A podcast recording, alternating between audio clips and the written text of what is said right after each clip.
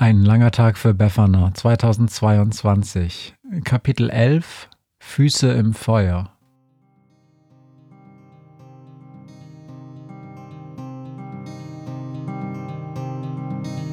Wenn der Wind einsam durch die Straßen fegt, wenn die kalte Nacht sich auf die Häuser legt, wenn in Fenstern Weihnachtsschmuck ins Dunkel scheint, dann sind Befana weit. Wenn die Turmuhr Mitternacht geschlagen hat, stürzt die Hexe sich mit dem Geschenkesack auf nem Besen mutig in die Nacht hinab zu den Wesen, die ansonsten niemand mag.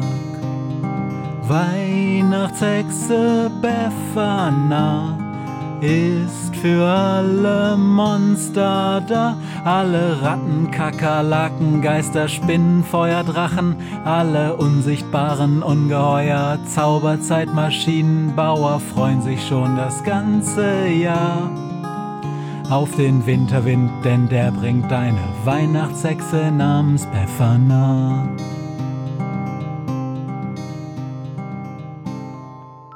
Dunkelroten Abendhimmel zeichnen blutorangene Kringel einen Weg, wo einst die Sonne in die dunkle Dämmerzone stürzte und dann unterging. Eine Krähe fliegt entgegen allem Rad weit ab der Wege weg vom letzten Sonnenfunken, wo der Erdenstern ertrunken stetig dunkler Nebel hing. Lange schon ist Günthers Reise ihm entglitten auf die Weise, dass er sucht und nirgends findet, was der Hexe Nöte lindet. Kräh, ruft Günther. Viele Tage trag ich nun die Last, beklage niemals, dass ich im Gedenken unsere Hexe zu beschenken viele hundert Meilen flog und die Hoffnung häufig trug. Dann jedoch in just der Stunde bringt ein Heer schlimme Kunde. Günther, ruft er. Flieg nach Hause, zu der Weihnachtshexe Sause, wie man's selten von dir kennt, denn das Hexenhaus, es brennt. Hör mich an, keucht Günther flehend, und er stürzt sich in die Böen. Flieg, verbreite klipp und klar, Befana ist in Gefahr. Günther gibt es ungern zu, aber im letzten Jahr hat er die Weihnachtshexe weniger besucht als sonst. Klar, er könnte es auf sein eigenes Alter schieben. Günther ist selbst für eine Krähe sehr, sehr alt. Aber das ist nicht der Grund. Es liegt auch nicht daran, dass er keine Zeit hätte. Bis er mit der Geschenkaktion für Befana begonnen hatte, hatte er sogar sehr viel freie Zeit, manchmal mehr als ihm lieb war. Nein. Günther konnte es zuletzt nur noch schwer ertragen, die alte Weihnachtshexe leiden zu sehen. Sie wurde immer kleiner und unsicherer. Und sie ließ sich nicht helfen. Natürlich gab es auch immer wieder dieses Aufblitzen der alten, also jungen Befana, aber diese Momente wurden immer seltener, und mit jedem Freund, jeder alten Begleiterin, die sie verlor, schien Befana auch ein klitzekleines Stück von sich selbst zu verlieren. Von ihrer langen Liste an Wesen, Monstern, Tieren und Menschen, denen sie immer wieder etwas geschenkt hatte, musste sie jedes Jahr neue Namen streichen. Die verbliebenen Namen und auch die ganz neuen hatte sie zuletzt in Niklas Verantwortung übertragen.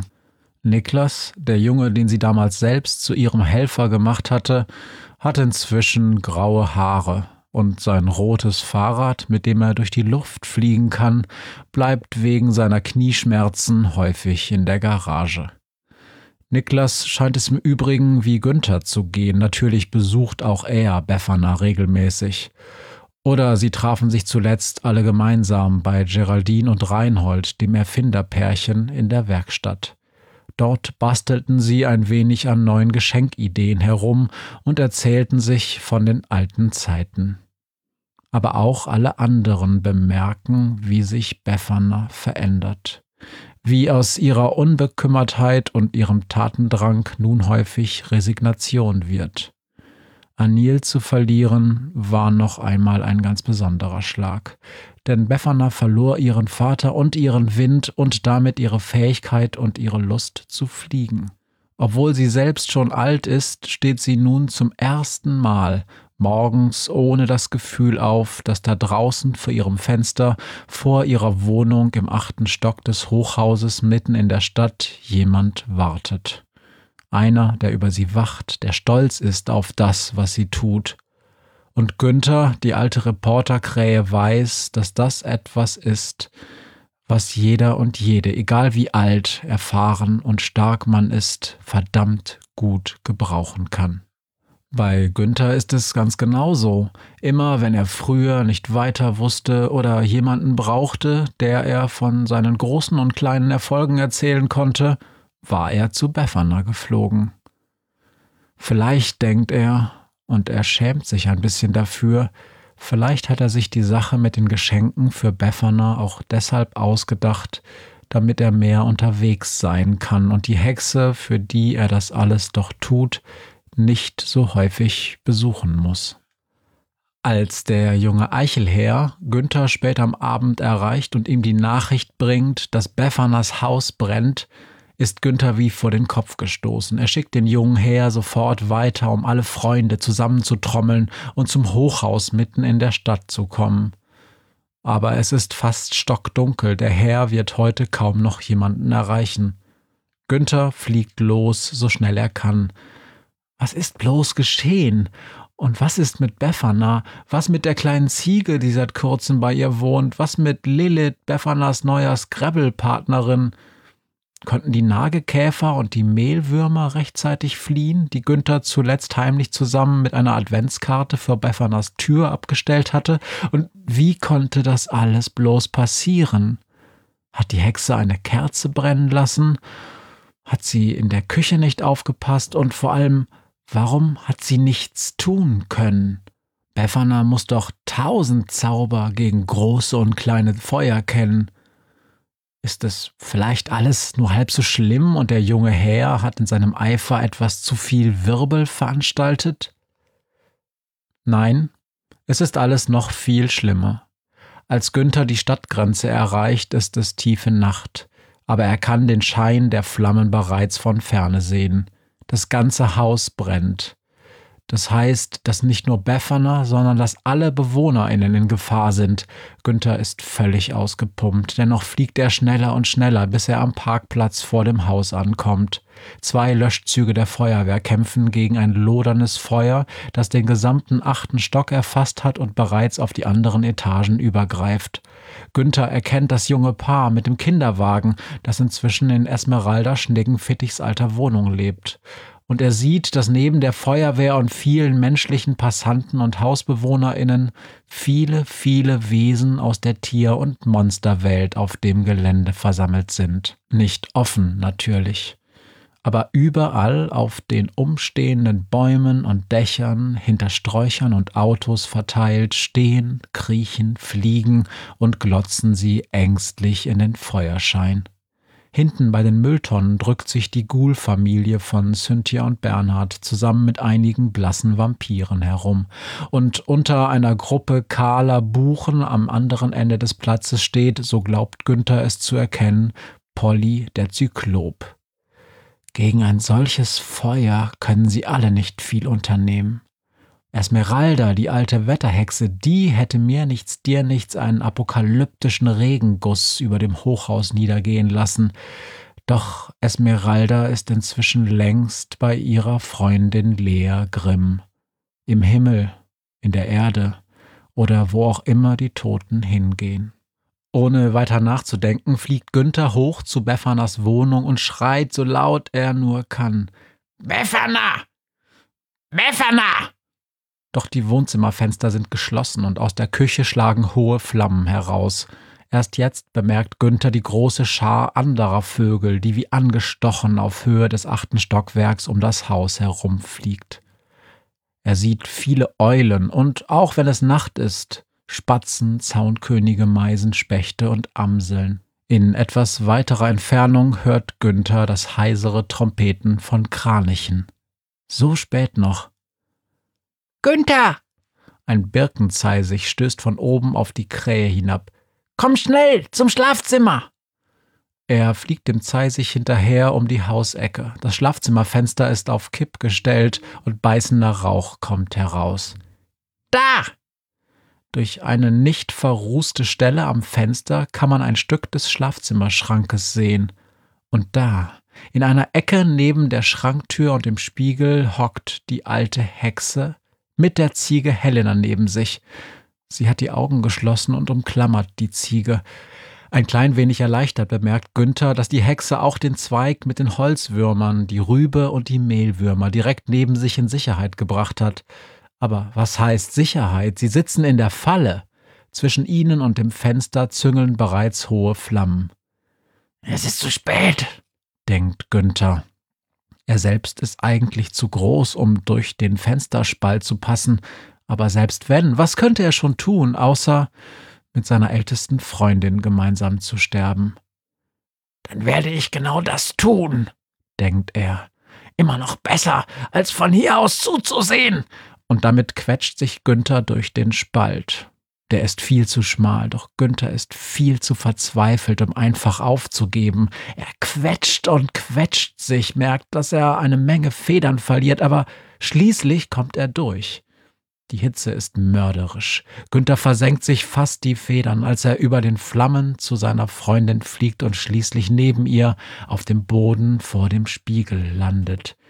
Befana! Die Hexe scheint ihn gar nicht wirklich zu bemerken. Befana! Günther! Es ist meine Schuld, der Besen. Ich war so wütend auf den Besen.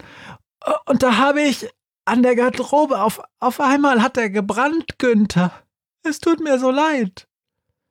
Befana, wir müssen dich hier rausholen. Es ist zu spät, Günther. Du musst zaubern, Befana. Es ist zu spät. Die Hexe hustet. Hilf doch, Günther, die Kleine. Die Hexe drückt die Ziege fest an sich. Schrödinger, krächzt Günther. Es wäre höchste Zeit für Schrödinger.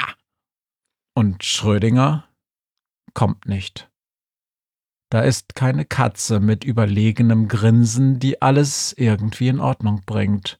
Befana murmelt etwas und Tränen rinnen über ihr altes, zerfurchtes Gesicht. Es wird immer heißer, der Rauch beißt in den Augen und die Luft zwischen Schrank und Spiegel beginnt um Befana, Helena und Günther zu flimmern. Dann steht ein kleines Mädchen vor dem Spiegel mit feuerroten Haaren, einem roten Kleid und feuerroten Schuhen.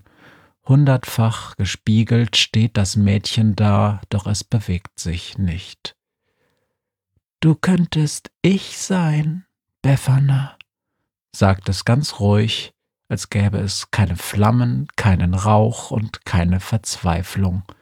Es geht ein Stück zur Seite, die kleinen Kinderfüße stehen bereits im Feuer. Doch das Mädchen bleibt ungerührt stehen. Beweg dich, Befana, sagt es. Erst passiert nichts. Immer wieder schaut Günther von dem Mädchen zurück zur Weihnachtshexe. Er ist wie gelähmt. Endlich sieht er, wie Befana zu kriechen beginnt. Nur keine Angst, mach weiter. Befana breitet ihre Arme über die Ziege aus, über die am Boden liegende Rübe, den Zweig mit den Holzwürmchen und die Tüte mit den Mehlwürmern und schiebt sie alle auf den Spiegel zu. Nur immer weiter, Befana, sagt das Mädchen. Nur immer weiter. Und Befana steht auf, schreitet bis zum Spiegel, zögert mit einem kurzen Potz Blitz, Rouge und geht hinein. Günther sieht, dass das Mädchen nach Lilith, Gustav, Alwine und den Holzwürmern greift und mit ihnen auf den Spiegel zugeht. Komm, sagt es zu ihm, komm mit mir in den Spiegel. Das bin ich der Hexe schuldig.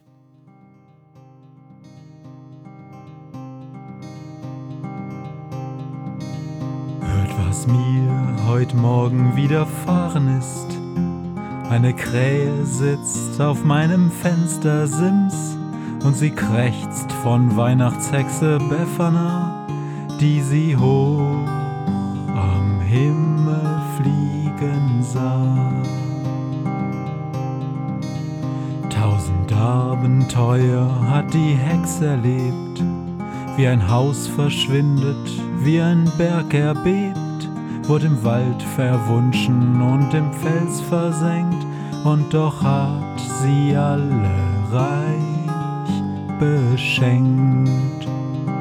Weihnachtshexe Befana ist für alle Monster da, alle Ratten, Kakerlaken, Geister, Spinnen, Feuer, Drachen, alle unsichtbaren Ungeheuer, Zauberzeitmaschinenbauer freuen sich schon das ganze Jahr auf den Winterwind, denn der bringt eine Weihnachtshexe namens Befana.